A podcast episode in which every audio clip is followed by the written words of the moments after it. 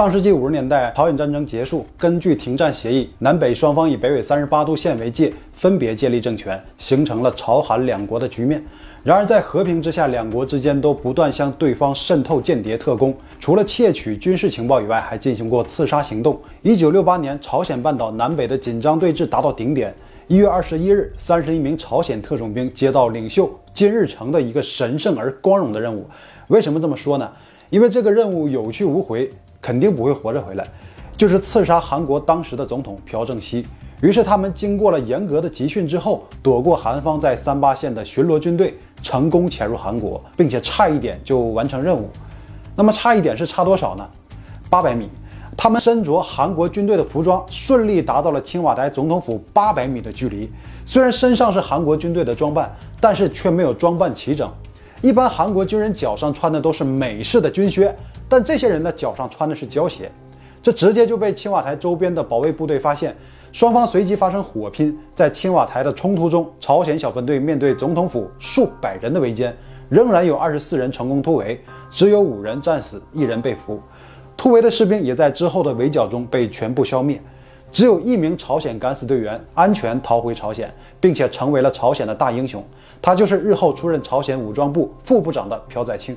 被俘的朝鲜特种兵叫金新朝，他当时当着韩国媒体的面说：“我们的任务就是攻击青瓦台总统府，割下美帝走狗朴正熙的狗头。”这就是韩国历史上著名的青瓦台事件。为此呢，韩国上下和韩国总统朴正熙都感觉很愤怒，以牙还牙的铁血手腕是他的一贯作风。好，既然那你先搞事情，那就别怪我也干你。三个月后，一九六八年四月，朴正熙就决定效仿朝鲜，同样组成刺杀金日成的三十一人特种部队。因为是六八年四月提出的决定，于是就叫六八四部队，由空军负责招募和训练，最终实施暗杀任务。任务的代号为“欢作战”。那根据计划，接受特种训练的敢死队员将乘热气球飞到平壤上空，乘降落伞着陆后，再见机实施暗杀。关于人员的组成，除了一些优秀的军人外，还在民间精选了一些青年人。最奇特的是，为了提升战斗力，还招纳进来了一批包括死刑犯在内的犯人。共同点是都有非常好的身体基础，政府承诺在任务之后会有相应的好处，军人晋升，平民优待，犯人赦免，但没人真正的知道他们将会加入什么部队，基本都同意了。于是六八四部队集结完毕，而他们的训练基地就在石尾岛。石尾岛位于韩国首尔西部沿海。属于仁川广域市管辖，面积不大，是一个小岛。原本只有一户人家，后被政府给迁走，将岛作为六八四特战部队的训练场。岛上除了这三十一人外，还有五十多名军人，其中三十一人作为教官负责一对一训练，其余二十多人都是监视他们的武装卫兵。来负责训练他们的金纯雄中尉告诉他们，所有人的户籍都会被注销，任务的准备和执行期间不允许和家人进行任何联系。从今天起，你们是韩国空军七零六九中队二零九特别派遣队，代号是六八四部队，任务只有一个：突袭平壤，干掉金日成。听到这句话以后，他们才知道自己加入了一个什么组织。可是无论怎样，已经没有退路了，只能接受现实。随后开始训练。他们被要求除了拥有强健的体魄外，必须还要有超强的意志力，以适应高强度的训练和未来残酷的作战。计划在六个月内完成训练。接下来的时间里，三十一人接受了虐待式的特训。为了确保他们能够顺利地完成刺杀任务，队长采用了最严苛的方法，强度非常大。除了熟练使用各种武器之外，还包括跳伞、野外生存、学习朝鲜的方言、朝鲜军规和朝鲜革命歌曲，还要进行大量的政治教育，保证他们不叛变。意志力的训练上还包括把脑袋塞进粪水中，和尸体一起睡觉，喝人骨浸泡的酒，告诉他们为了祖国可以牺牲一切，一旦被俘就要立即拉响手榴弹自杀。可以说这个岛上没有人类，只有国家训练出的杀人机器。他们没有名字，没有身份，似乎也没有生存的理由。就因为这种非人类的训练方式，一开始让管理方和训练方之间有着很深的矛盾和误解。但他们共同抱着为国效忠的心态。终于弥补了彼此之间的矛盾，也结下了深厚的革命情感。但是这种训练方式必然会伴随着高风险，即便三十一个人都是精选出来的壮汉，先后也有五人在训练中发生意外身亡。虽然都抱着效忠的心态，但并不是都有军人的超强意志力。这其中就有一部分囚犯终于有人坚持不住，试图外逃。于是有两个人就绕过了卫兵的看守，躲到了运输补给的船上，逃到了另外一个小岛。因为追兵很快赶到，所以他们就闯进了岛上的民宅，劫持了一个女医生，并将其强暴，并用人质的性命威胁赶来的追兵。他们完全搞不清楚状况，因为他们面对的不是警察，而是韩国政府最高指令所成立的秘密任务部队，是要不惜一切代价的。队长根本就不和他们谈判，只给你们几分钟时间考虑，还不出来的话，一会儿就直接用手榴弹炸死你们。结果这两人当场崩溃，其中一人自杀，另外一人被捉回去。捉回去的人当着其他人的面用棍子打成重伤，后来也不治身亡。那剩下的二十四人，会因为爱国情怀，或因为受迫于军方的强压管理，日复一日的训练，经历了六个月的时间。到了一九六九年春天，二十四人顺利的完成训练任务，都成为了充满爱国热情的杀人机器。万事俱备。队长带着二十四人转移到距离朝鲜更近的白领岛，只等待一声向平壤出发的命令。万万没想到，命令始终没有下达。青瓦台事件以后，朝韩开始试图缓和关系。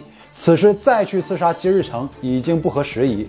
一个多月以后，这二十四人又被送回石尾岛，等待命令。这一等就是三年。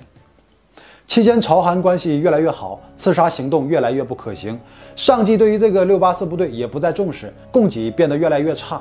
本来经常来运送物资的运输船，现在每隔半个月才来一次。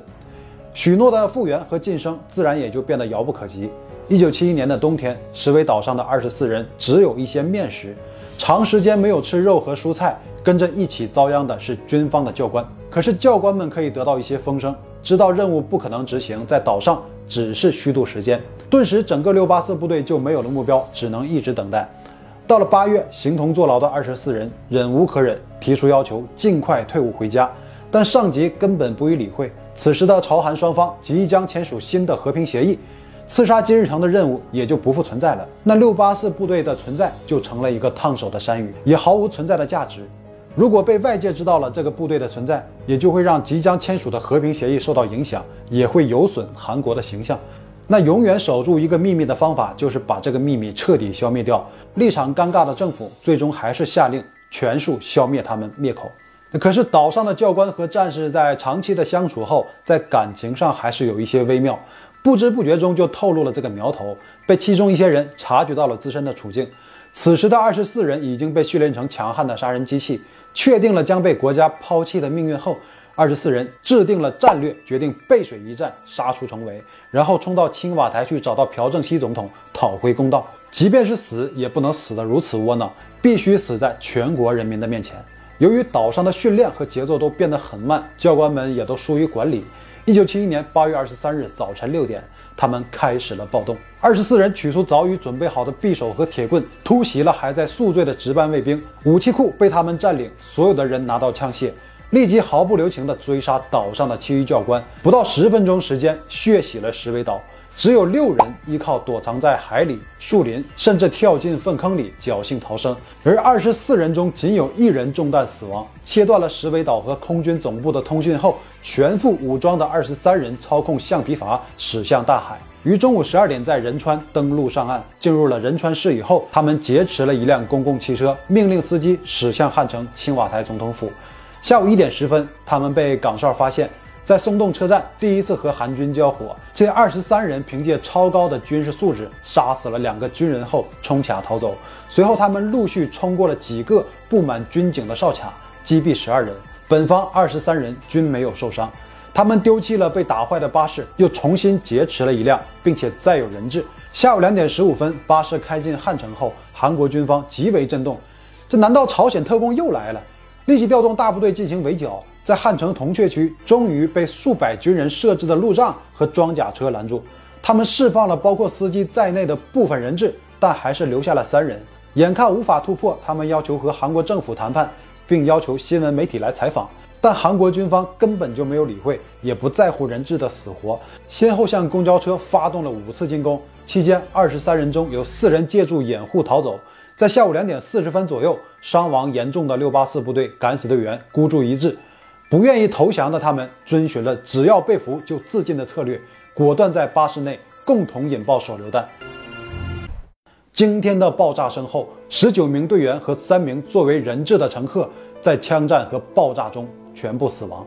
不同的是，他们面对的敌人不是来自北边，而是自己一直效忠的国家。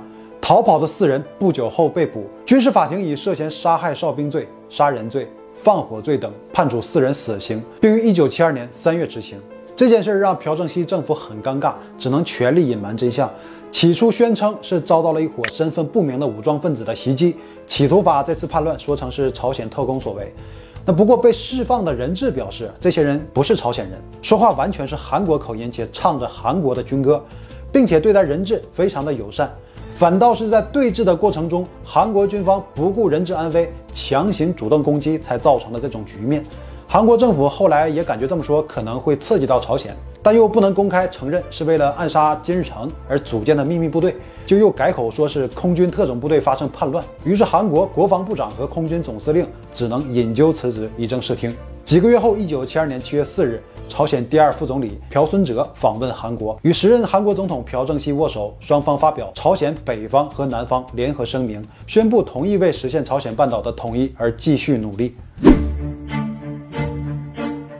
此后多年，有关石围岛暴动的真相一直被韩国当局刻意雪藏，直到二零零三年十二月二十四日，随着电影《石围岛》的上映，这段被尘封多年的历史才渐渐露出冰山一角。二零零四年，韩国国防部才正式承认曾经制定过刺杀金日成的计划。石围岛是训练基地，这些人中有七人是履历清白的韩国普通青年，被他们以欺骗的方式引诱加入六八四部队。国防部也向家属表达了歉意。因为他们已经寻找自己失踪的亲人三十多年了。战争是老头子的权力游戏，牺牲的却又是年轻人。正因为我们更多的认识了战争的残酷，才会更加珍惜现在来之不易的安定。愿世界和平。那就这样了，今天的内容就到这里。